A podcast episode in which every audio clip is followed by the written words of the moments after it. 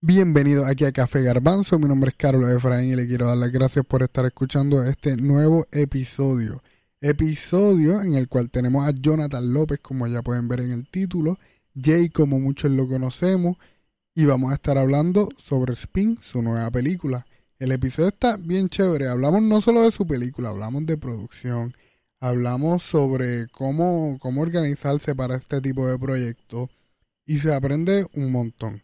Así que los invito a escuchar este episodio completo. Si no lo pueden escuchar de una, cuando lo pueden escuchar durante la semana, sé que va a ser de mucha bendición y sé que les va a gustar mucho. Así que sin más preámbulos, vamos al episodio.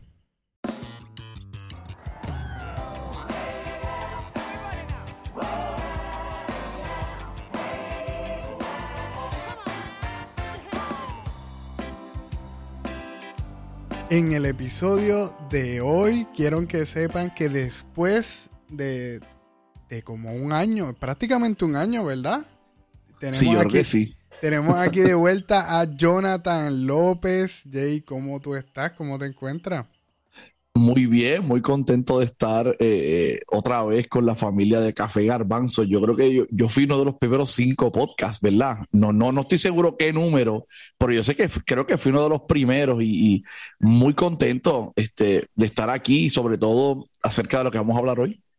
Mira, te estoy, estoy buscando aquí porque yo tengo en el, en el calendario del año pasado, tú fuiste el segundo episodio. Ah, mira, no, no sabía. Yo pensé, yo sabía que era uno de los primeros, pero no estaba seguro pero cuál era. sí, está ahí y fue. Bueno, hoy, es, hoy estamos, a, estamos empezando agosto, pero ese episodio salió el 21 de agosto. Que ya, que prácticamente un año, hace un año. ¿Eso es así? Eso es así. Wow, como que rápido pasó esto, ¿ah? Eso es así. Mira, este, han, pasado muchas cosas desde entonces, este, pero hasta ahora este, has seguido trabajando para el ministerio, para las telecomunicaciones. Ah, cuéntanos, Jay, ¿cómo pues te ha ido con eso? Pues mira, este, realmente el Señor ha tenido a bien que mi tiempo en la Academia Adventista pues se acabara y que trabajara a tiempo completo, ¿verdad? Para producciones que, que exaltaran su nombre. Así que desde el pasado junio, eh, julio formalmente, somos eh, parte del equipo o del Departamento de, de, Comunicaciones de la Asociación Adventista del Este, específicamente el, nuevo puesto que se acaba de crear llamado Producción de Medios. Yo soy el productor de medios de la Asociación Adventista del Este de ahora en adelante. Wow, eso, o sea, se, creó un puesto y, sí. y eso, ajá, eso está brutal porque no es por nada, pero yo he visto que la asociación como que ha empezado a meter mano en esto de con, con la pandemia. Sí. Ha empezado a meter mano y mano dinero en lo que son yo, las, telecomunicaciones. Pues yo creo que qué bueno que, pasó. ¿Verdad? Este, voy a ponerlo de esta analogía. Eh, nos, nos tropezamos, nos rompimos los dientes y pues nos dimos cuenta de que, ¿me entiendes? De que hacía falta algo y realmente en el momento en que, en que comenzamos de manera voluntaria a ayudar, eh, pues la asociación fue viendo y la administración fue viendo, ¿verdad?, lo que podíamos hacer. Y no me considero el mejor ni el más talentoso, pero sí pues trato de ser eh, bien responsable y de hacer el trabajo con lo mejor de mis capacidades. Así que ya con eso, pues yo creo que se convencieron y pues de, eh, desde este momento en adelante estamos trabajando con eso, sí. Mano, este, que, amén, amén, que de que esas nuevas iniciativas estén, como que ah, estén cogiendo viajes y se estén formando nuevas ideas. Y, de hecho, quería decirte, discúlpame que te interrumpa, eh, una, una de los, uno de los trabajos o de las encomiendas que me dieron fue eh, animar, este, fue impulsar a la, a la próxima generación. Eh, ellos me dijeron, pues yo sé que solo no vas a poder, así que yo necesito que tú hagas todo lo posible para enamorar en las telecomunicaciones a la nueva generación. Y pues estamos tratando de hacer eso. Vamos a dar talleres, vamos a hacer diferentes cosas. Eh, tú sabes muy bien, ¿verdad? No vamos a hablar mucho de eso porque todavía se está cocinando y, no queremos que, ¿verdad? Que eh, queremos darlo en el momento correcto. Pero queremos a la nueva generación decirles que sí es posible y que si estás dispuesto a trabajar para el Señor en las telecomunicaciones, hay un espacio para ti. Amén. Mano, eso está súper chévere. Hay mucha gente, o sea, con esto de la pandemia, yo creo que, mucha gente se ha motivado a, hacer contenido de varias cosas, o sea, tanto, tanto gracioso como noticioso, un sinfín de ideas, la gente como que las ha empezado a poner en práctica. Y, han sido buenas ideas y han, y, han salido... si fue la, yo no sé si fue el aburrimiento, el encerramiento. Véate, veo, estoy viendo la cámara ahí y como que pues, déjame hacer algo porque ¿qué voy a hacer? Digo, yo no, yo no he tenido tiempo en la pandemia para respirar porque yo estaba dando clases. Así que ir a un nuevo formato, yo no pude hacer crear casi contenido. Creamos uno que otro y gracias a Dios se dio muy bien, pero, pero sí hubieron personas que crearon mucho contenido y muy bueno, claro que sí. Sí, este, ha, sido un despertar muy bueno para, para, para la iglesia y para la comunidad. Y realmente, pues, es, es algo que me tiene bien contento, algo pues, de, la pandemia, dentro de todo lo malo que hemos visto.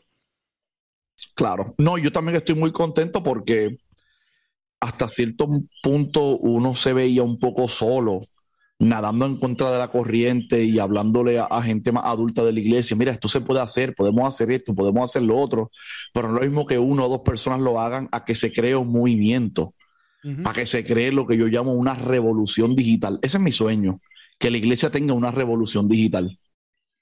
Mira, y ahora que tú, lo, que tú hablas de que, de que estuviste, de que el, nadar contra la corriente y el quizá estar, no, no digo muy temprano, pero, pero haber sido un visionario en el, en el momento en que pues, quizás nadie estaba pensando en esto. Vamos a hacer un, pequeño recuento de, lo, de lo que tú has hecho. Sé que lo hablamos en el primer episodio, pero para los que no lo han escuchado, pues pueden pasar ahí. Pero Jay ha, o sea, él ha producido varias cosas hasta ahora. Desde videos graciosos para los campamentos de verano. Mira, eh, ay, padre, vamos a detenernos ahí un momento. ¿Tú, tú, te, acuerdas de alguno de, ¿Tú te acuerdas de alguno de ellos? No, no sé si, o, tú eras más pequeño y no estabas ahí, no, a lo mejor no, pero te voy a decir quiénes empezaron. E, Eloy Mato, Joel Mato, Gabriel eh, Morales, Jeffrey López, mi primo. Eh, yo estaba como dirigiendo y produciendo y Alex Xavier López en la cámara, todos chamacos. Y mira hasta donde el Señor nos ha traído a todos, ¿me entiendes? en, el, en el sentido, Alex Xavier, un talentazo para. Está haciendo hasta, está haciendo hasta, hasta, comerciales para eh, brands grandes como Toyota, ¿me entiendes? Hyundai, o sea, eh, eh, el Señor lo ha llevado bien lejos y siempre se ha mantenido así bien humilde, bien tranquilo. Pero sí, nuestros comienzos fueron, fueron eh, haciendo videos. Mi papá era el, el director de jóvenes de la Asociación del Norte en aquel entonces. Eso fue del 2006 al 2010. Yo estaba estudiando en la universidad. era desde prepa hasta que me gradué en la universidad. Y todos esos veranos eh, papi me decía, Jonathan, ¿qué podemos hacer en el banquete mientras están comiendo? Porque eso es un momento que siempre se ponía un poco como la tosa la cosa. Y un poco awkward también. Y, y yo le dije, y yo le dije, pues vamos a hacer videos que sean graciosos.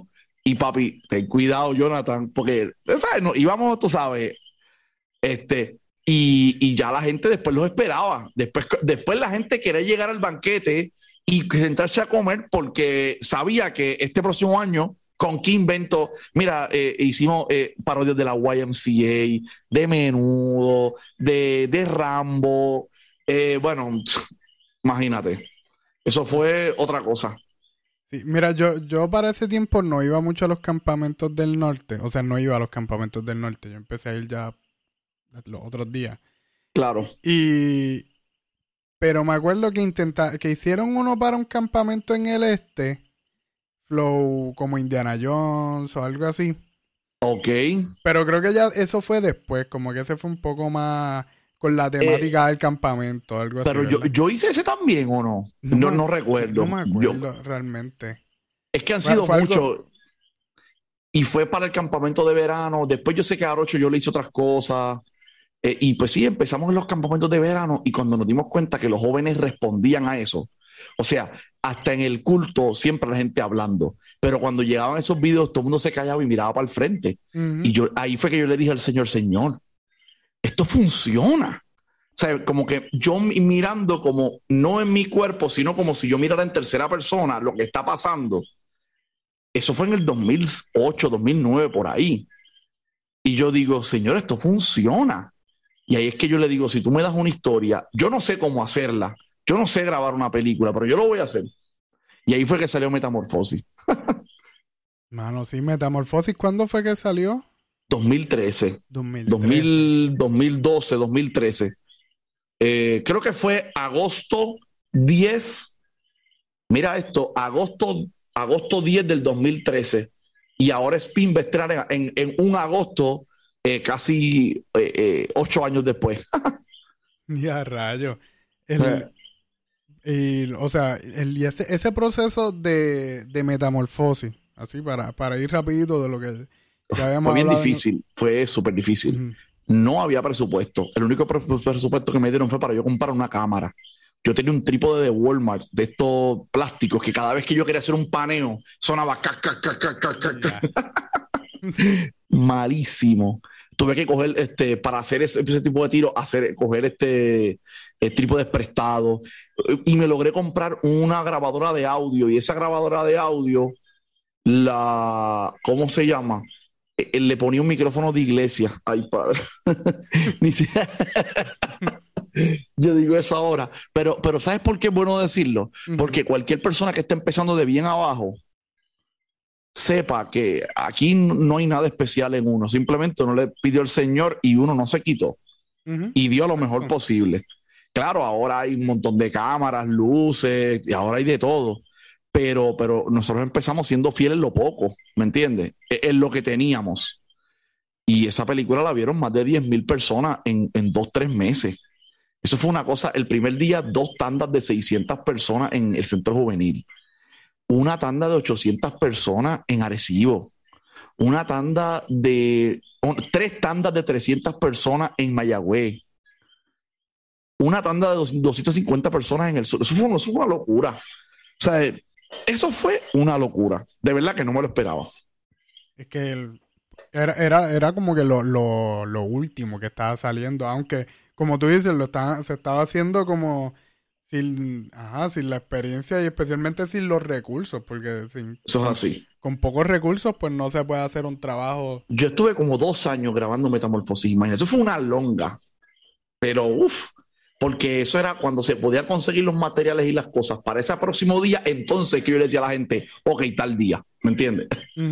No era como que un budget completo y de ahí uno iba dividiendo, no. Cuando yo tenía lo, que, lo que necesitaba, lo hacíamos. Mira, los soldados. yo creo que eh, si alguien todavía por ahí tiene un video, un DVD de Metamorfosis y ve los behind the scenes, los cascos de los soldados eh, eran, eran cajas de conflay, honey bunches of oats, este, eh, Racing Brand. Este, y por el otro lado e, eran pintados, eh, eh, en la parte de al frente era, era, caja y la parte del casco arriba redondo. Conseguimos en Paris City unos platos plásticos como de bola de soccer y le picamos una parte y la pusimos allá arriba. Sí, te, estoy dañando, te, estoy dañando el mood, te estoy dañando el mood. DH, que lo que era. No sí. E, eso sí, yo diseñé los uniformes y, mi hermana, que sabía de costura, y Angélica Pichardo, la hermana de Christopher, fueron las que cosieron eso. Sí, lo cosieron, brother. Una cosa increíble. Le doy gracias a Dios porque de verdad que, wow. Y, oye, uno, lo hacía al principio como que, pues, eh, como si tuviera todavía los campamentos de verano. Pero después de esa primera película, pues todo como que se volvió un poco más serio. Y la gente, mira, cuando va a hacer otra? Y yo, espérate, pero si acabo de terminar esta, estuve dos años sin dormir los domingos. ¿Me entiendes? Y la gente la ve y, ¿y cuándo viene la otra? Y yo, como que cuando viene la otra? Estate quieto. sí, la, gente lo pregunta como que, ah, sí, eso es bien fácil. Sí, sí, ya, ya, ya puedes tirar la próxima. Sí, sí. Pero él, ya. eso fue 2013, 2012. Salió 2013. 2013. sí. Y, de entonces ya ahí empezaste a trabajar en la próxima película. ¿Fue, fue justo rápido o fue como que.? Desde que, desde que yo estaba terminando de grabar Metamorfosis, ya yo tenía la idea de hacer una adaptación de una historia bíblica. Y le pregunté al Señor, ¿qué tú quieres? Y en oración, y él me dice, en una predicación, hecho casi audible así, la historia de David y Mefiboset. Y ahí es que yo empiezo a estudiar el patriarcas y profeta, eh, el versículo, y cuando dice un versículo, y David mandó a buscar a Mefiboset, y en otro versículo dice, y llegó Mefiboset, y yo, espérate, espérate. ¿Y qué pasó en todo ese medio? Él se negó, no se negó de la primera, o sea, hay como un gap, ¿me entiendes? Sí, sí. Demasiado grande y prácticamente parálisis es todo ese gap moderno, en, la vida moderna, pero es todo ese gap que hay entre una cosa y la otra.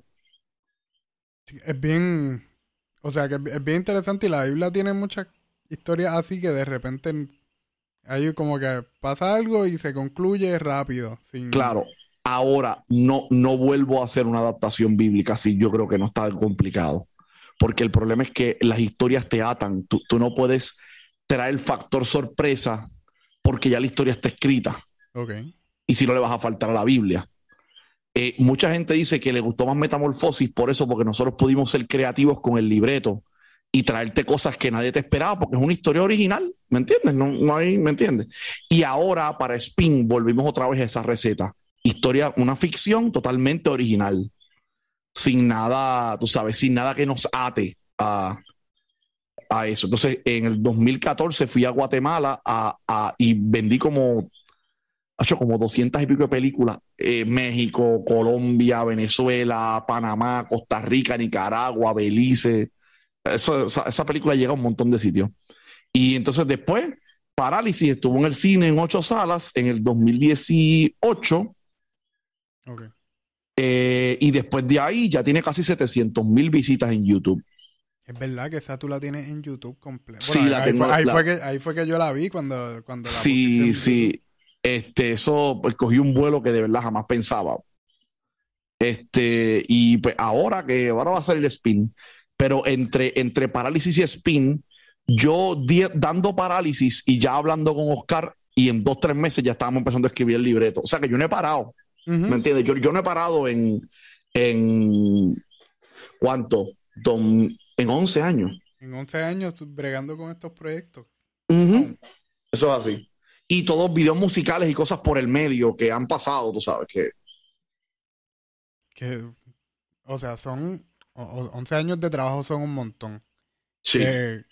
y uno puede ser, y uno pues lo imagina como que, ah, pues, ah, pues ya he hecho tres, tres cosas tres películas en 11 años. Como que quizás suena poco, pero el trabajo es que es duro.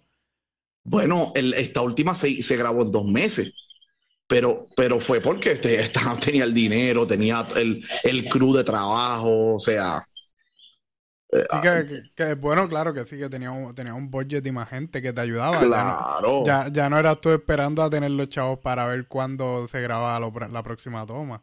Es correcto, no, este, se hizo un itinerario de grabación, se, ¿verdad? Algunas cosas que, que pasaron, que, que hicieron que, que no, ¿verdad? No, estaban en nuestro control, que se atrasó, si no hubiésemos grabado en menos. Yo creo que nosotros hubiésemos grabado como en 35 días.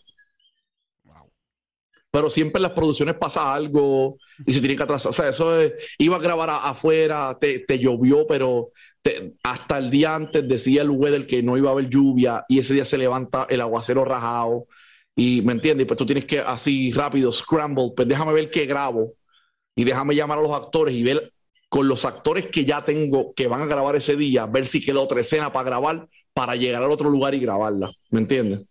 Y ese tipo de cosas. Mira, eso es una cosa, a mí me parece bien, o sea, me vuela un poquito la mente el hecho de cómo es que las películas no se graban en orden. No, eso no se graba en orden. Eh, eso, ok, te voy a explicar. El, eh, el, el, nueva película está dividida en tres áreas. La preproducción, que es la escritura de libreto, el casting, eh, se escoge la ropa, este, los lugares, las locaciones de grabación, todo eh, con el equipo que vas a utilizar. Si tienes que usar un efecto especial, practicarlo en la preproducción y saber que te funciona. Luego, cuando ya se está acabando la preproducción, ya el productor está dando el itinerario de la producción, que es los días de grabación. Eso se graba por locaciones. Imagínate que tú tienes la escena 5 y la escena 14 en el mismo sitio. Pues tú llevas los dos vestuarios y todo lo necesario para grabar las dos tomas el mismo día. Y los actores tienen que saber lo que pasa antes de la escena 5 para ellos tener continuidad emocional de lo que está pasando. Y luego brincar a la escena 14. Y el director les explica, está pasando esto y esto y esto. Y acuérdense que en la escena anterior tú hiciste esto, aunque no lo hayas grabado todavía. ¿Me entiendes? Y así es que se graba. Se graba por sitios de graba por lugares de grabación, no por orden cronológico. Wow. Y, y eso es como por bueno, claro, por, logística, porque si tú montas un set, es más fácil tú ya. La iluminación. Todo lo que vas a hacer. Exacto. Los props, los diferentes, eh, ¿verdad? La escenografía, si ya está de una manera. Eh, imagínate que tú vayas otro día, por ejemplo, nosotros usamos canchas de tenis de mesa y que las mesas estén en otro orden, en otra cosa. Se nos fue la continuidad y hay que volver a ponerlo, ¿me entiendes? Exacto y lo que se hace es que ellos se cambian de ropa y mientras nosotros estamos arreglando las luces y las cosas, eh, los actores están practicando sus líneas de del próximo tiro. les retocan el maquillaje, se ponen en la nueva ropa y estamos listos para grabar la próxima. Entonces, por eso es que la claqueta es bien importante, porque sale toma uno, eh, eh, escena cuatro y después en el mismo sitio, escena 15, toma uno, ¿me entiendes? Para que cuando tú lo veas después en la computadora sepas que aunque es en el mismo lugar, esto es una escena y esto es otra. Sí, me imagino que allá ahí tú tienes el croquis de cómo, o sea, todas las escenas, todas las, donde, o las tomas, donde sí, se claro, que vayan. Claro, claro. Sí, porque entonces cuando tú las guardas en el disco duro, tú las guardas por escena, escena 1, escena 2, escena 3, y cada file tiene todos los, los files de esa escena. Y cuando vas a editar, tú vas a ir, eso sí, casi siempre tú editas en orden cronológico. Ok. Pero en la grabación, eso es más, muchachos, si yo te enseño e-, ese, itinerario de grabación, es una locura. Y esto ya tú lo de, ya, como que ya tú sabías todo esto y lo tenías planchado para metamorfosis. No, no, brother, eso se aprende, se aprende. Eh, yo al principio empecé con mucha inexperiencia y después yo decidí y, y insto a los muchachos, no solamente debes tener la pasión, hay que prepararse uno tiene que ver videos de YouTube, uno tiene que ver de los que saben. Y yo decidí, en aquel tiempo las redes sociales no estaban tan como ahora, con tanto tutorial. Ahora hay tutorial para todo. ¿Cómo hacer un podcast? y hay un tutorial, ¿me entiendes? Eh, me imagino... Hay, 20 tutoriales y, y hay gente vendiéndote cursos de cómo hacerlo también. ¿Ve? Me imagino que tuviste que haber visto algunos de ellos. Pues, ¿qué pasa? En aquel tiempo ya yo había agotado mi beca. Así que yo decidí como buen estudiante, todos los meses gastar 25 dólares en material didáctico, en libros en Amazon. Empecé con un libro de guion, después con libros de esto, después con libros de producción, después con libros de, de, de, a ser diferentes. Y el último que me compré es cómo escribir y cómo, eh, eh, cómo escribir un sitcom. Lo dejo ahí, ¿verdad? Para tirar la cascarita. Pero ese fue el último que compré. ¿Me entiendes? Pero sí, uno se va informando y uno va dándose cuenta de esas realidades. Contra, espérate. Ya, yo tengo, ya yo tengo almuerzo y cena aquí a la gente, los puedo tener por ocho horas, porque le estoy pagando. Pues vamos a grabar las esas dos escenas y ya no hay que volver a este lugar, ¿me entiendes? Digo, había locaciones que tenían siete y ocho escenas. Había que ir un par de días corridos, pero vamos en días consecutivos. Sacamos todos estos días para grabar estas escenas. Sí, sí, que tienes el equipo ya ready para, para llevar, montarlo allí al otro día y repetir. No, y en los días antes hay discusiones con el team de producción. Mira los props, a los asistentes.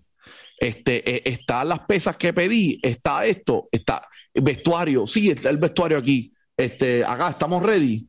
Perfecto. Acuérdense, chicos, en estos días no se pueden cambiar el recorte ni nada, las muchachas pintarse el pelo. O sea, estamos así hasta que terminemos, ¿me entiendes? Para, para evitar tus situaciones. Pero el. Claro que entonces hacer esto con. ¿Ya ustedes tenían un como que un deadline de dos meses para terminar la producción de Spin o todavía? Mm, lo que pasa es que nosotros queríamos. Era, un poco más abierto, pero nosotros queríamos adelantar porque teníamos actores que tenían compromisos con otras producciones. Y, y no solamente con eso. eh, con nosotros empezó a grabar una tenismesista profesional que fue Daniel Río. Y ella se fue a mitad de grabación a competir a, lo- a los Panamericanos de Lima y regresó con una medalla de oro. que ella fue la que ganó junto a Adriana y a Melanie eh, en equipo, ¿me entiendes? Ajá. Este, y son cosas que iban a pasar. O sea, que e- ella me dijo, yo puedo de tal fecha a tal fecha y después para terminar lo que me queda, vengo esta otra fecha. Ok. Y se le añadió un valor bien brutal a la película porque ahora tenemos una medallista de oro panamericana en la película, ¿me entiendes? Está. Pero son cosas que el productor tiene que bregar todo el tiempo, siempre está trabajando. De hecho, el productor y el director son los que empiezan antes que todo el mundo con la preproducción.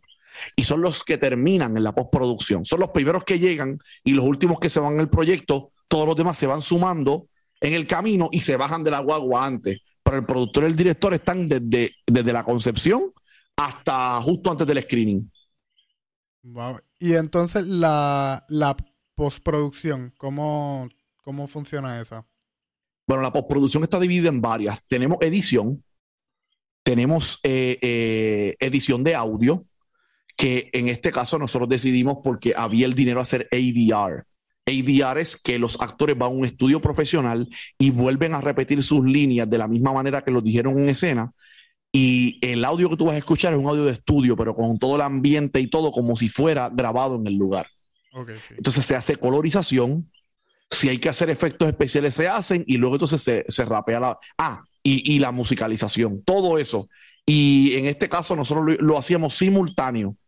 Oscar editó y se enviaba a la misma vez a la parte del audio, del ADR y a la parte de la musicalización. Y mientras él iba colorizando.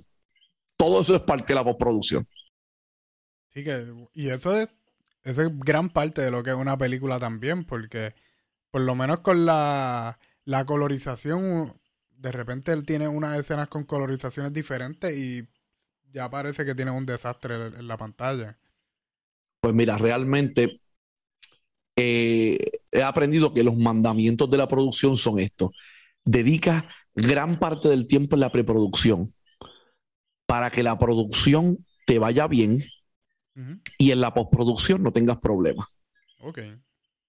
Pero hay cosas que si están mal hechas desde la preproducción y no quedan bien en la grabación, no hay, no hay computadora que las arregle en, en pro- ah, eh, disculpa, en postproducción. Simplemente lo que hay que hacer es lo que Hollywood le llama reshoots. Hay que grabar otra vez. Punto.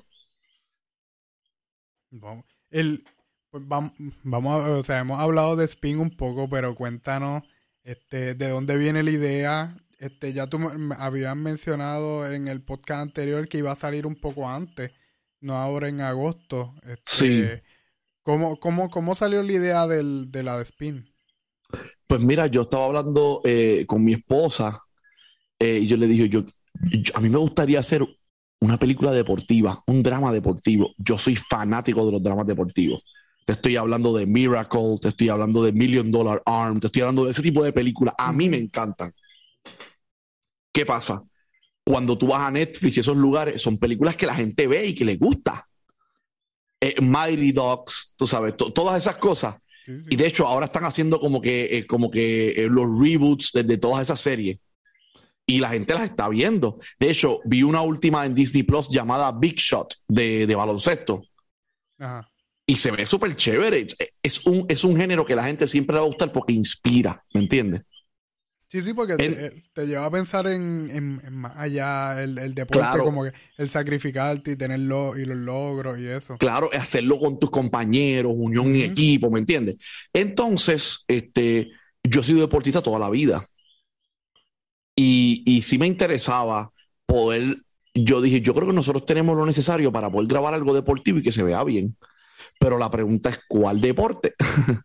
y, y mientras yo estaba haciendo parálisis, llegaron en el 2014 los Juegos de Barranquilla 2014 Ok. centroamericano y todo el mundo detrás de Adriana Díaz y entonces como que mm, como que me picó el tenis de mesa y yo pensando como productor bueno en voleibol cada vez que vaya a hacer un juego necesito 12 personas en baloncesto necesito 10 en el ping pong necesito 2 ¿me entiendes? Ajá. Ay, tiene, y porque, ah, porque si juegas con, en un torneo con equipos diferentes, pues tienen que ser 12 multiplicado por 4, por 5, todo eso extra. Y, y, ah, y tienen que verse que juegan. Sí, sí. Porque si no van a aparecer unos malangos ahí, ¿me entiendes? sí. Entonces yo dije, el, el productor en mí se despertó y dijo, Jonathan, el tenis de mesa es rápido, se ve emocionante, es pasional, porque cuando yo, cuando ellos este, hacen un, un- un punto, gritan y todo, o sea, lo, lo celebran, pero al nivel del tenis, así como que, ¡ah! ¿Me entiendes? Sí, sí. Y yo dije, contramano, vamos a hacerlo. Pero la pregunta era, tú no puedes hacer, ah, voy a hacer una película de tenis de mesa. Porque también, también vive acá. ¿Qué, hay- qué- qué se ha hecho de, de tenis de mesa? Muy poco. De baloncesto se ha hecho un montón, de fútbol americano, de soccer, de todos los deportes, menos de tenis de mesa. Así que yo dije, pues ahí tenemos algo nuevo para añadir, ¿verdad? Y no hacer lo que otro haya hecho antes. Y después, pero ahora, ¿cómo lo atacamos? Entonces, déjame ver cómo puedo decir esto. Es que lo que diría ahora puede ser un spoiler de la película, así que mejor, de- deja ver cómo lo digo. Ok, hablando con mi esposa sobre qué trama debería tener, ella me mencionó un, un mal social que, que es algo, ¿verdad? Una enfermedad emocional de la que muy poco se habla, Ok. pero existe, inclusive hasta dentro de nuestra iglesia. Y eh, sé que esto suena intrigante, pero, pero no puedo dar muchos detalles porque dentro de la película uno de los plot points es el que tú descubres qué es lo que está pasando. ¿Me entiendes? Así que no te puedo decir lo que está pasando. Sí, Pero, me- pero me- cuando... Está, cuando- está- está bien intrigante y el saber que, como, como que, ajá, el, el- No, el- y, no, y en toda- y así es como que, pues, ya, che, pues. no, y no en sé. toda la película te va dando como hints, pero no te dice hasta un momento que te hace un reveal. Pues como ese reveal tiene que pasar en la película, pues yo no voy a decir nada, ¿me entiendes? O sea, cuando ella me dice eso, yo a mí como que se me prende el, el bombillo, digo, contra. Entonces yo empiezo a escribir lo que se llama, lo que se llama un tratamiento. ¿Qué es un tratamiento? La película empieza así y termina así. Tiene estas escenas. se y yo creé unos personajes. Les puse nombre y le hice un backstory, que es lo que tú tienes que hacer cuando vas a escribir. ¿Qué es un backstory? Todo lo que pasa con esa persona antes de que empiece la película. ¿Por qué? Porque si hay en el drama, hay veces que ellos hablan del pasado. Eso que hablan del pasado es porque alguien lo escribió como su backstory. ¿Me entiendes? Ok, sí que para que te- tener una referencia, eh, me imagino que emocional y... como- Exactamente. No, y, y que se que- vea como una que persona una- real. Que tenga Y como que- y que una línea en todo su, como que el arco del personaje. Exacto. ¿Por qué? Porque nosotros somos un cúmulo de decisiones y de consecuencias. Pues, ¿qué pasa? Para que tú hoy, cuando empieza la película, ves un personaje, necesita tener una historia y unas decisiones que lo llevaron hasta ese punto. Y voy a discutir esto bien rápido. Yo soy fanático de Star Wars. Uy, pop culture. Mira, este, yo- a mí me encanta episodio 8, aunque a mucha gente no le gusta. ¿Por qué? Porque lo que setearon en el episodio 7 con Luke Skywalker, no había otra manera de tener ese personaje en el episodio 8 que como lo encontramos. Frustrado, deprimido, ¿me entiendes? La, la gente quiere que los héroes siempre sean héroes, pero cuando fallan, no pasó nada. En, en la vida real, cuando tú fallas, ¿qué pasa? ¿Cómo tú te sientes? Bueno, pues, de, de ganado. Que no quieres hacer nada, ¿verdad? Pues mm, me estás entendiendo.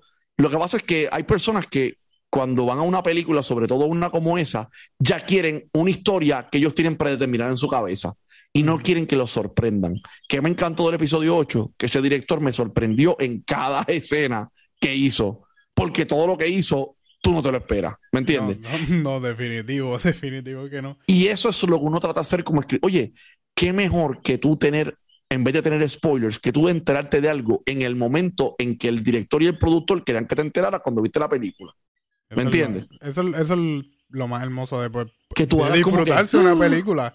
Exacto, como que, ¡eh, a rayo, qué es esto! Eh, pues esa es la emoción que muchas veces las redes sociales quieren privar. Yo trato de, de no ver mucho por eso, para cuando vaya a ver una película, yo sorprenderme, porque si no, pues no veo ninguna. ¿Me entiendes? No, hay, hay películas en las que uno decide, uno se resigna a ya tú ya saber lo que va a pasar porque ya todo el mundo está haciendo contenido de eso y simplemente buscar disfrutar el cómo lo hacen, no Exacto. porque ya Exacto. lo que pasa ya tú lo sabes.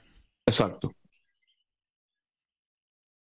Este, entonces, esta película va a ser un drama. O sea, va a Un ser drama, dra- un drama deportivo. un drama, un- un drama serio, no, no simplemente el, el equipo contrario nos quiere ganar y pues entonces... Mm, eh, ok, te lo voy a poner de esta manera. Eh, el tenis de mesa es un vehículo, pero no es el tema principal de la película. Ok. Yo creo que no te dije nada y te lo dije todo. Sí, sí, Eh, está... El tenis de mesa está presente porque empuja la trama, pero no, pero la historia es mucho más que un juego de tenis de mesa. ¿Me entiendes? Ujú. Ok. Ma- Está- su- suena De- bastante lógico. Ya el trailer está arriba, así que... o sea, Eso es así. He visto a las es personas que así. están escuchando esto y no hayan visto la película ya para este momento, pues que vayan y busquen el trailer, que por lo menos me había dado cuenta por lo que de lo de lo que hice en el trailer de que viene viene cargado con más cosas la película. Sí, viene, viene, viene cargado. Es más, te voy a leer aquí a la sinopsis oficial. Uh, ok. Eh, en la búsqueda de valor para su vida, Sofía, una adolescente con problemas en su hogar y víctima de maltrato, lucha para entrar a un club de tenis de mesa y ganar un campeonato a nivel nacional. Mientras aprende a jugar este deporte, conocerá a una persona que le, da, que le ayudará a darle un giro a su existencia. Una producción de Clay Cup Pictures en asociación con Torre Alta Films. ¿Qué te parece? Mira, eso suena suena súper suena súper bien y súper profesional, ¿ok? Eso- Ah, ¿Sabes lo difícil que fue escribir eso? sin, dar un, sin dar un solo, o sea, tú tienes que escribir, decir algo sin decir nada. Eso es lo más difícil que, que me, me puede pasar a mí. Hablar, porque a mí me encanta hablar. Hablar y tener que decir algo para que la gente entienda más o menos, pero tú no poder dar detalles. ¿Me entiendes? Sí, sí, me, me imagino, o sea, yo me, me pongo a pensar que te pusiste a leer la parte de atrás de muchos de muchas películas, de Sí. libros, a ver Sí, como sí, que claro. cuál es la forma en que llevan y, y, y dicen, y dicen más o menos lo que, lo que, de lo que quiere tratar todo. Sí, sí, es- es- entre, y dice, y cuando yo leí, esto no puede tener más de tres, cuatro oraciones, y yo, y a rayo, peor todavía, ¿me entiendes? Así que chicos, cuando la maestra española le dicen que aprendan a hacer resúmenes en la escuela, háganle caso. Es importante, es importante eso. No hagan resúmenes de, de que como que escribe una oración sí y una no. Sí, exacto. Mira, entonces, Spin la trabajaron en dos meses. Básicamente. Bueno, tres, eh, dos meses y medio por ahí, más o menos. Ok, dos meses y medio. Este, el equipo de producción que tenías, ¿cómo, cómo llegaste a él? Eh, de manera bien loca, el señor siempre, mira, tuve, eh, yo, bueno, discúlpeme el que no esté aquí, ¿verdad? Yo considero, voy a decir esto, yo monté mi Dream Team. Ok. ¿Con qué gente yo quisiera haber trabajado para decir tengo, estoy montado? Yo tuve a Oscar Sánchez como el director. Oscar Sánchez fue el que me editó y me ayudó a grabar Metamorfosis. Él me enseñó todo lo que yo sé de edición, me lo enseñó él. Así que yo lo veía siempre como un mentor y que tú puder, y que el- tu mentor dijera, vamos a trabajar juntos, quiero hacerlo. Eso, ¿me entiendes? Eso me, me- a cualquier persona le llena, ¿me entiendes? Sí. Entonces, este, en la cámara, director de fotografía, Alex Javier López. En el audio, José Luis Ruiz, que un ingeniero, uno de los mejores ingenieros de sonidos que tiene nuestra iglesia ahora mismo en Puerto Rico y vive en Guánica. Este, mi esposa, que es maquillista profesional, fue la directora de maquillaje y vestuario. Eh, yo estaba como productor, como productor general, eh, que eso incluye muchas cosas. Eh, Lixamari Pedraza estaba como asistente de productor y como continuidad. Ella era la que tiraba las fotos para, mira, cómo era que él estaba en aquella escena, que ahora vamos a grabar la próxima. Y ella tenía que sacar la foto, sacar la libreta y la continuidad. Eso es bien importante. Sí, sí, Carlos. lo- me, me lo dice y al principio suena como que, ok, pues tira la foto, pero pensándolo No, bien, no. es bien, bien importante. Que el, el moño estaba ahí, que el, el rabo estaba para ese lado, que, ¿me entiendes? Sí, sí. Que era esta camisa con este pantalón, con esas medias y con esos tenis, ¿me entiendes? Sí, porque A al, al final del día esos, esos detallitos la gente se da cuenta y de eso Claro. les, les- les quita toda la experiencia de la película. Es correcto. Eh, tenía a um, Luis Daniel. Luis Daniel fue nu- nuestro asistente de, de producción también. Él ayudaba a montar las luces, ayudó en la cámara. Él estuvo de- detrás, detrás de cámaras también y Luis Daniel es muy talentoso. Sí, Así que no importa por dónde tú miraras ese crew, era gente talentosa y tú sabes lo más brutal, gente alegre. Trabajar en ese set no era presión, era, era, queríamos, est- eh, estábamos hangueando juntos y haciendo una loquera, ¿me entiendes? Ujú. Básicamente, tuve- tuvimos también algunos otros ayudantes. Mi mamá me- y, y me ayudó con, con, con la comida en ocasiones. Eh, un tío mío que es constructor me hizo un- unas paredes para unos sets junto con mi cuñado.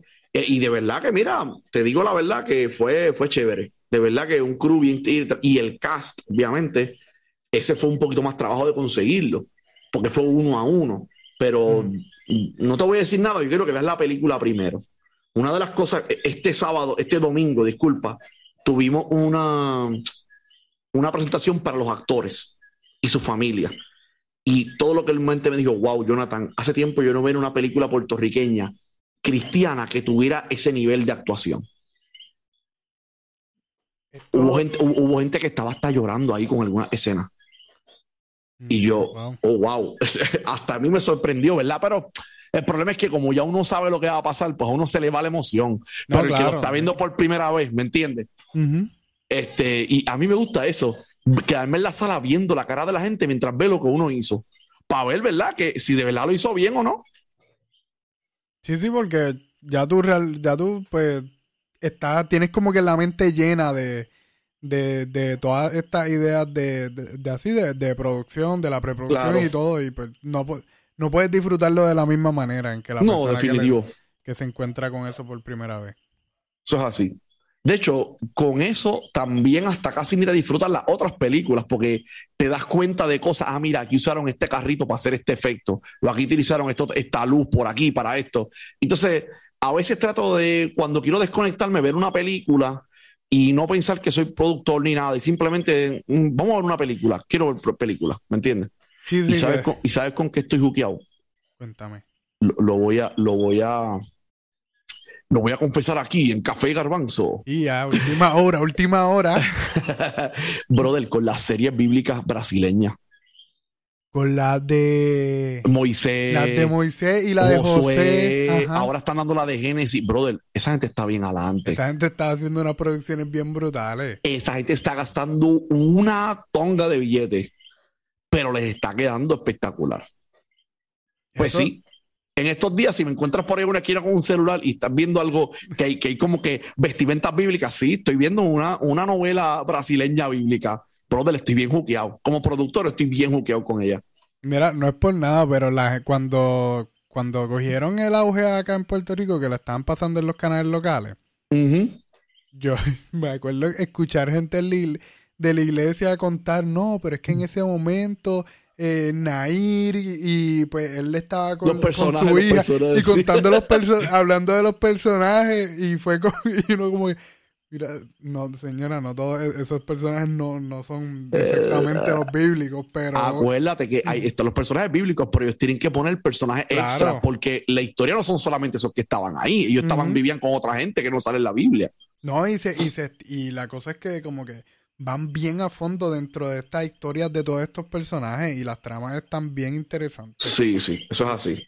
Y la forma en que llevan la historia realmente son unas producciones bien hechas, tan brutales. Las veo porque me gustan y las veo porque siempre que uno ve, uno como productor eh, le echa el ojo a cositas y aprende. Ujú.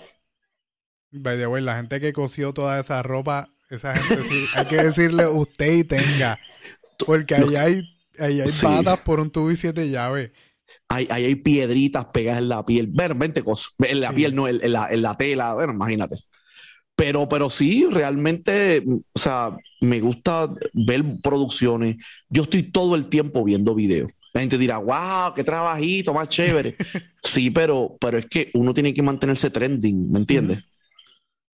Este, hoy mismo estaba grabando el, el videoclip oficial de la canción oficial de la película, que es, este, lo canta Caroline Delgado, y es la canción Protector de Caroline Delgado, que ya, ya, ya tiene un video. Pero ahora estoy grabando un video donde sale ella cantando y vamos a poner escenas de la película. ¿Me entiendes? Y, y ah, videos musicales, tengo que estar dos, tres días viendo lo último de videos musicales para que uno pueda hacer algo que más o menos se parezca y que sea trending. Uno, no va a hacer, uno no va a hacer algo de hace cinco años atrás, Claro. ¿me entiendes? Y pues eh, uno en esto lo que me gusta es que uno está aprendiendo todos los días. Cuando tú piensas que ya sabes algo, sale algo nuevo y tienes que decir, ok, no, ahora hay que, siempre uno está aprendiendo y siempre estoy haciendo cosas por primera vez. Sí, sí, los formatos también van cambiando y la como que la forma en que la gente va expresando las ideas y haciendo contenido es bien diferente. Eso es así. Mira, y ahora, ¿cuándo, o sea, finalmente, cuándo sale esta película? ¿Cuándo sale Spin? Spin sale el 21 de agosto del 2021 en el drive-in más grande que alguna vez alguien haya querido soñar en Puerto Rico, sobre 350 carros Wow. en el estacionamiento del estadio Irán Bithorn, donde hacen la feria, en todo ese pedazo ahí, donde hacen lo- lo- la- las ventas estas de dealer de carros, que ponen unas carpas bien grandotas. Imagínate todo eso lleno de carros y con una pantalla de esas 40 pies de ancho por 20 pies de alto, como un billboard de grande. Pero ahora mismo allí, allí no hay un autocine. Eso es para ustedes. No, nosotros creándolo, o sea, nosotros alquilamos el lugar y vamos a diseñar un autocine allí adentro. Oh. En- y, y- y no digo que yo sepa, nunca ha habido un autocine que, que, que, que hayan tantos carros como ese. Pues Yo no he contado carros, pero 300 carros son un montón y yo creo que no, que realmente... Sí. A- Ah, aquí- y, lo más chévere es que la gente lo va a poder escuchar dentro del carro. ah, ser- Porque, sí, porque se va a transmitir el audio por una onda de radio para que tú vayas a una frecuencia y tú escuches la película dentro de tu carro. Claro, eso sí es un palo, porque si no, si no, Sí. no se puede disfrutar igual. Si no, los que están atrás no escuchan nada y ven una película en mudo. Qué triste. Sí, sí, eso no, no está fácil. Mira, pues, eso es el 21 de agosto. Esto es sábado. en- Sábado a las 7 de la noche en el estacionamiento del Irán. Ok, El, 20 el 27 estamos en Vieques. El Ok. 28 estamos en Manatí y a la misma vez en Mayagüez. O sea, yo no, alguien va a estar en Manatí y alguien va a estar en Mayagüez. Y el 3 de septiembre en Ponce, ok, hasta va, va- ahora. va a funcionar así por, por un Por- tiempo. por un tiempo. Sí, Mira, eso es y- así. ¿Y por qué esta no la tiraste para el cine como, como con parálisis? Lo que pasa es que realmente estudiando el mercado sale muy caro ir al cine y ahora mismo todas las películas de Hollywood están perdiendo dinero y- yendo al cine. En verdad, eso sí. y nosotros no tenemos dinero para perder. Apenas nos dieron un presupuesto bueno, pero no, no podíamos sacar de ahí para gastar y que fueran muy pocos a verla. ¿Me entiendes? Pero lo bueno es que en el futuro, cuando la cosa mejore, como nunca estuvo en el cine, se puede tirar en un Fine Arts o algo así, ¿me entiendes? Sí, sí, es verdad. Tener- Porque ahora, una vez salga en el cine, no puede volver otra vez. ¿Me entiendes? Sí, sí. No, uno no es Disney para poder hacer esas cosas y que funcione. Es correcto. Y no tenemos un Disney Plus, un Adventist Plus, qué sé yo, este, como para tirar eso y, y que la gente, tú sabes.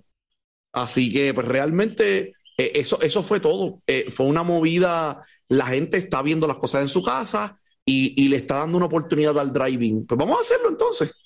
Ok. El, y luego del driving, no sé si, si ya lo han pensado, el cómo piensan pues llevarle la película así a las casas a la gente. Pues es que hay varias cositas. Algunas las puedo decir, otras no.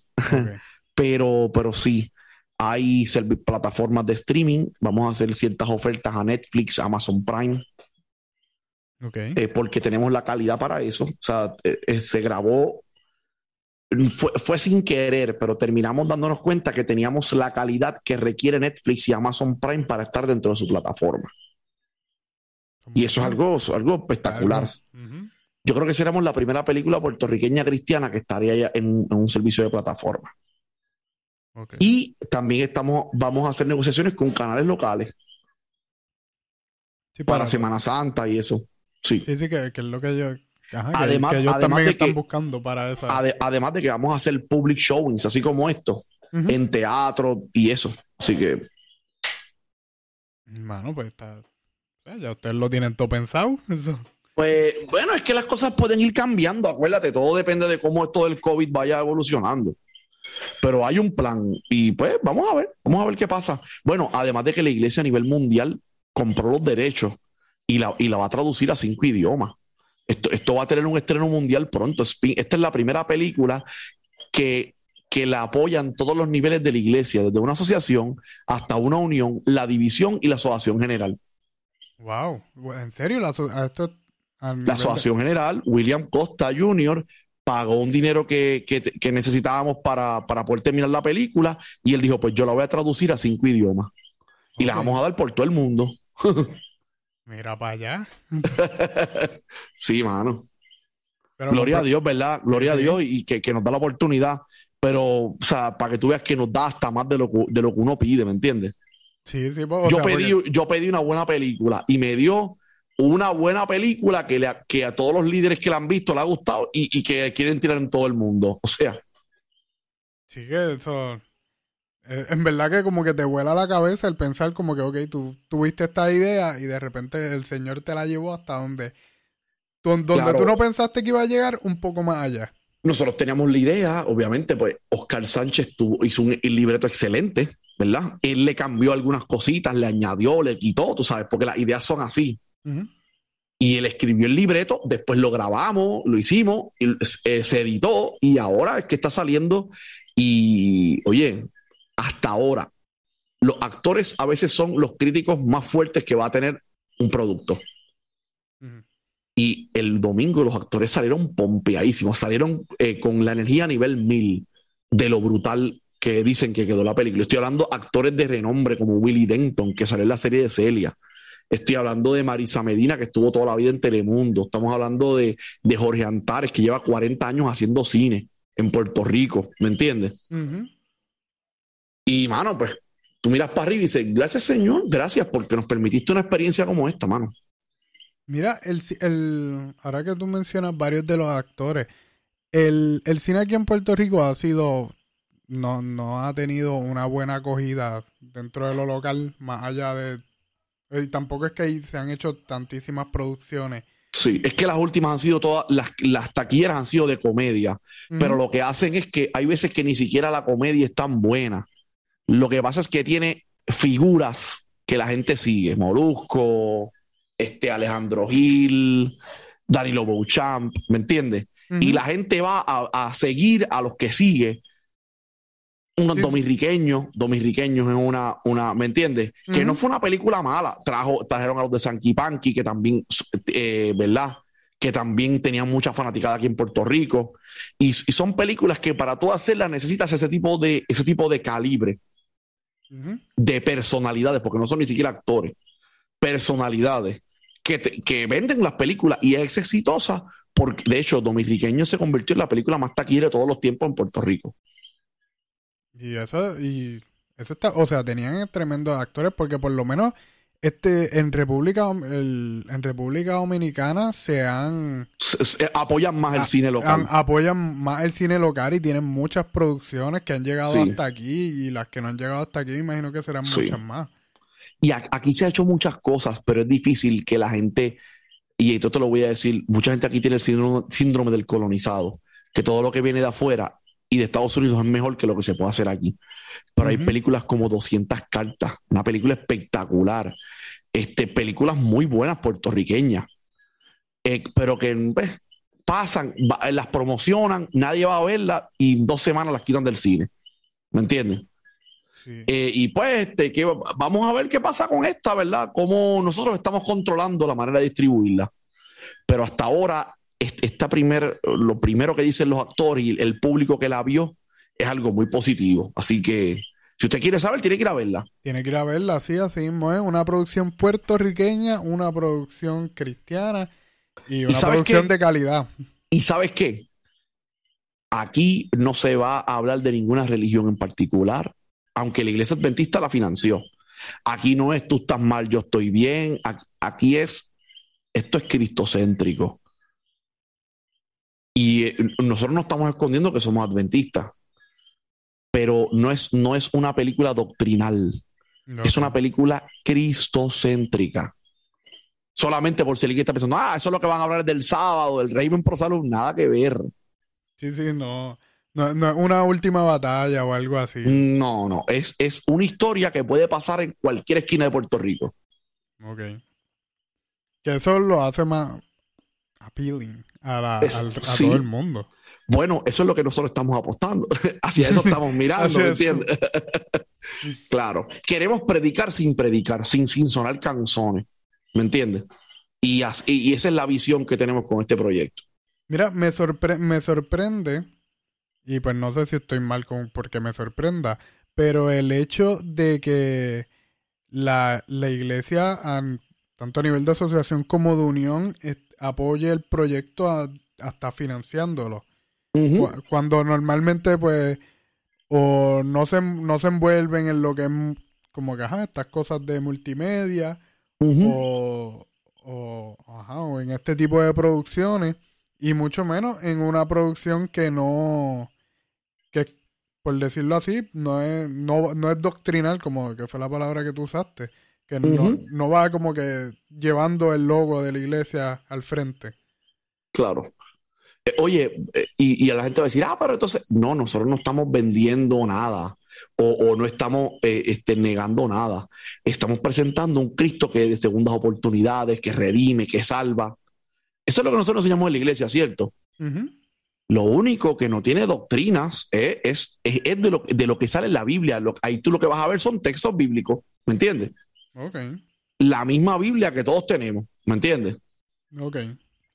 Sí, que llevando, ajá, llevando el mensaje de manera en que todos sepan se puedan identificar y que no vayan a. Ahora, eso no significa que haya gente que se quiere interesar y quiera coger estudios. Esos son otros 20 pesos.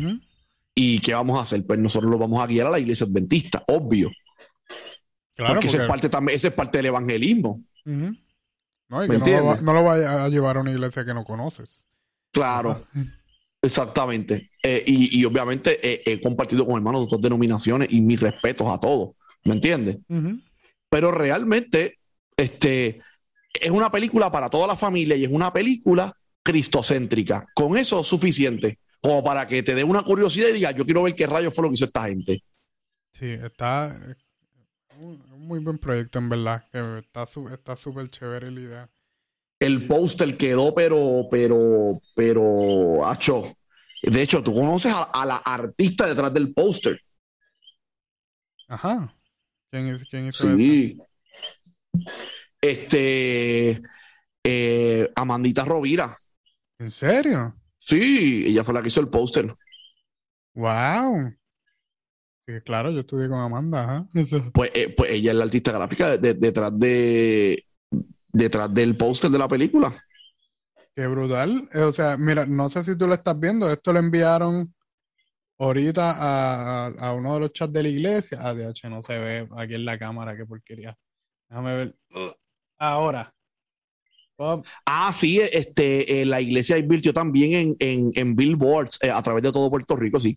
Que eso, eso también, o sea, cuando yo vi eso en el chat de la iglesia, me quedé, y ya, rayos, esta gente lo está dando todo, lo está, está haciendo todo lo, ajá, de la manera más profesional y más brutal posible. Sí. Eso es así. Eso es, no, y ya, ya hoy me dieron, ya hoy me dieron este, ¿cómo se llama? El itinerario de, de, de las entrevistas. Ah, ya tienen entrevistas. La Mega, incluyendo el circo, La Garata, Molusco, este, Lourdes Collazo, Acceso Total, este, y, y también en medios cristianos. Sí, eso viene la semana que viene la semana que viene yo voy a estar en, yo voy a, repetir muchas veces lo mismo en la entrevista. Eh, claro, por eso es que tienen que escuchar estos podcasts, porque estos podcasts son como si estuvieran dos amigos hablando. ¿Me entiendes? Y es bien diferente, bien diferente a las entrevistas. Aquí estás escuchando cosas que jamás vas a escuchar en televisión. Y que esto sale antes, esto sale antes de las entrevistas. Así que aquí te, aquí te van a enterar bien, bien. O sea, si no pudiste ver lo que pasó en la radio, Aquí te van a enterar bien bien de todo, de todo lo que tiene que ver con la película. Eso es así. Mira, pero, o sea, tú dijiste, o sea, me dio gracia que dijiste, y, emisoras cristianas también. Pero yo lo, que pasa es que, lo que, pasa es que, con, este, con este proyecto queremos ir al mainstream, queremos predicar a la gente que no conoce de Jesús. Claro, como que vamos a ir a, a, a ¿cómo se llama? A radios cristianas y emisoras cristianas. Pero nuestro enfoque principal es evangelizar a personas que no van a la iglesia y que nunca han tenido un contacto con Jesús o con alguien que les hable de Jesús. ¿Me entiendes? Okay. Ese es nuestro público o nuestro objetivo, nuestro target. Y pues para poder buscarlo, ¿dónde rayo tú les vas a anunciar que hay una película? Claro, porque pues, en donde lo que, ellos escuchan. Exactamente. Ah, Pero, o sea que eso mismo me, está bien, bien curioso y, me parece súper bien el, el, hecho de que se están promocionando en los medios, los medios mainstream que la gente más escucha, que son los programas más escuchados en la isla. Pues sí. A, nivel de radio, pues. De hecho, me sorprendí cuando. Me, mucho más gente. Me sorprendí cuando el pastor David Sebastián me envió el, itinerario. Y yo, ¡eh, a rayo todo esto!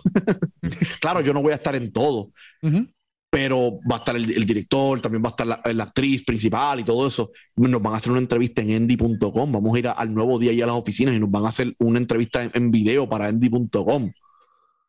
O sea, este, en la iglesia no ha escatimado, tengo que decir, y el liderazgo no ha escatimado de nuestra iglesia para que la gente se entere de este proyecto. Amén. Qué cosa brutal. Eso sí, eso sí que me hace bien feliz, que la iglesia no, no esté escatimando a la hora de hacer este tipo de proyectos. Eso es así. Le oramos al Señor para que vidas se entreguen a, Él y, la gente se dé cuenta que esto es una nueva manera de evangelizar. Este es el evangelismo digital. Y como, y, que la gente se, y que se motiven, no, no son los que la ven, sino la gente que quizás ha tenido en mente hacer algún tipo de producción, que se motive a ir allá y, sí, en lo que yo pueda ayudar, Carlos Efraín, en lo que yo pueda ayudar de lo poco que sé, yo quiero también servir de mentor para futuras generaciones que, sigan haciendo, porque yo no sé por cuánto tiempo más lo podré hacer. Películas como tal, seguir haciendo producciones para televisión, pero eso son más fáciles y, más, más rápidas de hacer y de editar y de, y de, y de consumir.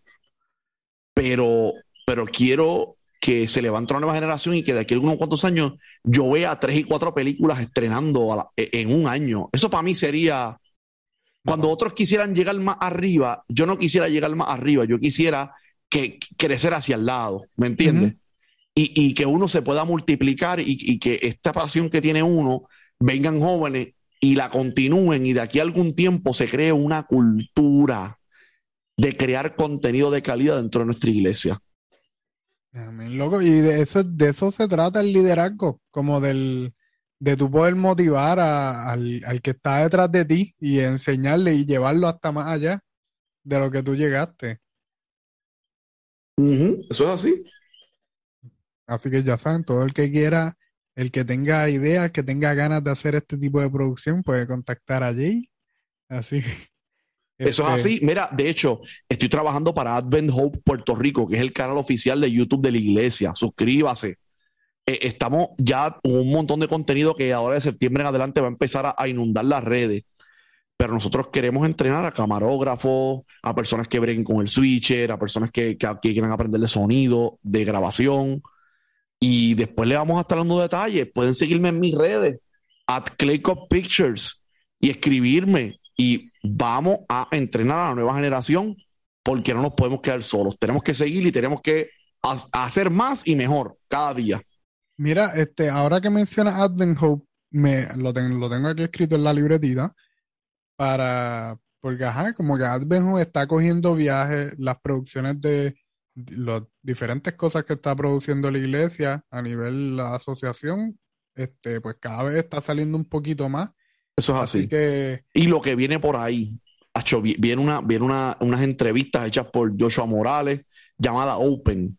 Este, entrevistas a, pastores de temas no pastorales.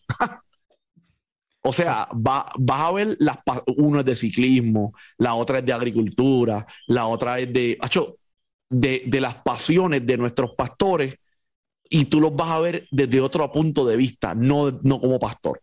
Y, vienen por ahí Spinner Show, viene un talk show con los temas de spin, con psicólogos, con entrevistas, con eh, vienen programas de salud, vienen programas de niños, de verdad que viene, viene mucha programación por ahí. Ya, che, qué bueno. Yo había visto producciones de, de otras asociaciones en Latinoamérica que estaba haciendo diferentes cosas y me, me llamaba mucho la atención y me daba un poquito pues de como que ajá, de resentimiento al saber que aquí no se estaba haciendo mucho, pero pero ahora se está haciendo, se está, se está moviendo la cosa y hay, ajá, hay mucho en el, va a haber, va a haber mucho contenido y me emociona, me emociona. Eso es así. Eso es así y seguimos para adelante, seguimos para adelante con la ayuda de Dios. Así que entonces, hasta ahora mismo, ¿qué podemos encontrar en Advent Hope? Pues eh, es que ahora mismo en, estas vacaciones estuvimos grabando y editando mucho. Ok. De agosto en adelante y septiembre es que van a empezar a salir las producciones por temporada. Así que esté pendiente, suscríbase a Advent Hope PR en YouTube para que cuando empiecen a salir todos esos episodios usted pueda eh, disfrutar de ese contenido. Ok, así que ya saben, Advent Hope, vamos para allá. Podemos ir ahora mismo mientras escuchan el podcast. Después, pero y suscríbanse para y le dan a la campanita así para que le, dé todo, para que le llegue todo lo que, lo que salga. ¿Cómo así. ahora en, en, este, en este nuevo puesto, en este nuevo, ajá, en, este, nuevo ambiente de trabajo, ¿qué, qué metas como que te has puesto para, para lograr en el tiempo que tienes ahí? Pues una de las metas es poder sacar contenido todas las semanas de diferentes, de diversas cosas. Eh, va, a salir cosas de salud, cosas de niños, cosas de, la mujer. O sea, va, a salir para, para, diferentes demográficos. Y eso es lo que me gusta. Cada, cada, cada una tiene su set, cada una tiene su decoración, sus talentos. Y, pues tratando de hacerlo mejor para, para que todo ese público diferente pueda entrar y pueda encontrar por lo menos un programa para ellos. ¿Me entiendes? Ok. Así que trabajo tengo. sí, trabajo tienes de demás. Eso y todos los fines de semana que me inviten a dar spin en diferentes lugares, porque yo sé que en Estados Unidos y en otros lugares, en lo que sale en inglés, iglesias hispanas van a querer dar la película, así que ya tú sabes. Así que va. Ahora, ahora con todo este, con, ajá, con todo lo que venga de spin, eso es correcto. y todo el feedback, va a estar un rato metido en eso. Eso es así. Pero, pero realmente, ajá, pero realmente gloria a Dios porque son cosas buenas que, están saliendo. Eso es así. Este, ¿Alguna producción nueva que podamos saber? Que algo viene por ahí de Clayco Pictures. Pues estamos tratando, ya en la unión nos dijeron, oye, ¿y no tienes por ahí una idea de una serie? Para ver si, ¿verdad? Si podemos meternos en el barco y ayudarte a producirla. Y yo le dije, bueno, yo tengo una idea, tengo que todavía meterle mano pero yo tengo una idea eh, de hacer una, comedia cristiana, un sitcom. Y yo, ¿cómo? Eso me interesa, está chévere. No, puedo decir más, pero, pero estilo Big Bang Theory, estilo Friends, estilo eh, Full House, pero sin las malas palabras, sin el doble sentido, simplemente comedia y cosas que hagan reír y que de una vez puedas aprender de Jesús y cómo caminar diariamente. Así que eh, es un reto bien grande, pero esos, esos retos grandes así son los que mantienen a uno, tú sabes, como que con esa gasolina de seguir para adelante. Sí, eso suena, un reto bien, bien grande. Eso es pero, así. Pero, ajá, pero se puede y se, y se trabaja. Y ya, la, si, ya la, la, unión le interesa, se puede hacer. Lo que, lo que aprendí de Spin es no solamente hacer lo mejor posible, sino rodearte de personas talentosas que te ayuden. Y ya y todos juntos empujar por un mismo lado y, vamos a ver qué pasa. Mira, entonces Jay, cuéntanos cómo te encontramos, cuáles son tus redes, si nos queremos contactar contigo de alguna manera. Cuéntanos. Pues para contactarme me pueden contactar eh, en Instagram arroba Clay Pictures, C-L-A-Y, Clay de barro, Clay Pictures. Este, en Facebook no estoy, me lo hackearon y ahora no estoy, no estoy en Facebook, pero me pueden encontrar por ahí. Eh, y si no, pues llegar hasta la asociación y preguntar por Jonathan López y, le van a señalar a donde esté en ese momento haciendo alguna loquera para Jesús. Mira, ¿te dieron una oficina o tu oficina tengo, una oficina? Mm, pues mi oficina es el estudio, pero tengo un espacio donde puedo reunirme y eso sí. Así que estamos, estamos ahí. Ah, pues por lo menos. Pues mira, Jonathan, muchas gracias por estar aquí en este episodio. Está, ya estoy bien al pendiente de qué va a pasar con Spin. Acuérdense, el 21 de agosto en, En el Irán en el, Bithorn. en el Irán Bithorn. Este, en la, en las páginas de, en la página de Clayco pueden encontrar más información, ¿verdad? Sí, sí, ahí van a estar todas las fechas. Estamos promocionando el 21, pero ya pronto eh, 28, Manatí y Mayagüez, 3 de septiembre, Ponce. Ok. Ah, pues, así que vienen más fechas por ahí, so, en toda la isla lo pueden disfrutar. Eso es así. Bueno, Jay, ya como yo, como sé que, que, que tú sigues trabajando y vas a seguir creando cosas, yo creo que nos veremos en un próximo episodio a ver qué hay nuevo por ahí. Eso es así y, y ya, ya para un próximo episodio vamos a ver si, no sé si podemos hacer algún giveaway o algo así. Oye, eso suena Este, chévere. Este, vamos a ver de aquí a allá po- un postercito de spin, este, una camisita, este, algo, algo nos inventamos porque yo sé que cada vez vas a adquirir más seguidores y, y estamos orando para que así sea. Así que nada, para la próxima, ¿cuántos tienes ahora? ¿Cuántos tienes ahora? ¿Cuántos qué? ¿Cuántos seguidores? Sí, o sea, ¿cómo, cómo tú mides eso en Spotify? Porque yo de los podcasts no sé mucho, o, o, o en Apple Podcasts, donde, o sea, ¿cómo, cómo tú mides eso? Mira, pues ahora mismo te puedo hablar de, en general, una audiencia, una, una audiencia general. También tengo lo de la página de Instagram, que pues ahí la, la gente me es como que Ah, yo Sí, creo que- tienen en Instagram más seguidores que yo. yo tengo, yo creo, en Instagram tengo ahora mismo pues los 103 138 followers, Ok, que, que vamos a ver cómo, cómo sube eso con, con el spin. vamos a ver, Y- vamos a ver. Y entonces lo, el, el estimate audience que, el, que, me, que me va diciendo acá la página donde se suben los podcasts, el host, es- ahí se me fue. Pues ajá, está casi en 20 personas. Ok, Que, que, es- Pero- que es la, como que el, el audience general de la, claro. del, del podcast, los que Pues escuchan vamos- constantemente. Vamos a hacer algo primero que yo va- vamos a hacer programas en Advent Hall de entrevistas, así que te vamos a llevar allí para que más gente de YouTube caiga allí en Café de Garbanzo. Pero en la próxima vez que nos veamos con algún revolú, algún giveaway, yo voy a traer. Me Todavía no gusta, sé me gusta qué- eso. Todavía no sé qué es, pero algo va a haber. Así que estamos muy contentos, seguimos hacia adelante y, ¿verdad? Eh, y esperando que también este, el- tu podcast y, y todo, ¿verdad? Todo esfuerzo que hagan los jóvenes para, para hacer cosas diferentes para Jesús, pues eh, yo con eso me siento bien contento y lo apoyo al 100%. Ah, pues eso está chévere, mi gente. Esperen por ahí el, El giveaway de Spin. el, ajá, el collab entre Café Galbanzo y Clayco Picture para el giveaway de Spin. Eso es así. Mira, pues, pues Jonathan, yo creo que hasta ahí estamos bien y lo podemos, y, y realmente sí, nos vamos a ver por ahí. Eso es así. Bueno, nos veremos. Un abrazo, Carlos Efraín. Eh, muchas bendiciones para todo el que nos está escuchando. Y si usted está escuchando y le gustó este contenido, pues mire, compártalo. Compártalo con otros. Así que muchas bendiciones para todos y estamos a sus órdenes para seguir este, impactando vidas a través de, de los elementos multimedia. Así mismo es. Pues bendiciones a todos y ya hasta un próximo episodio.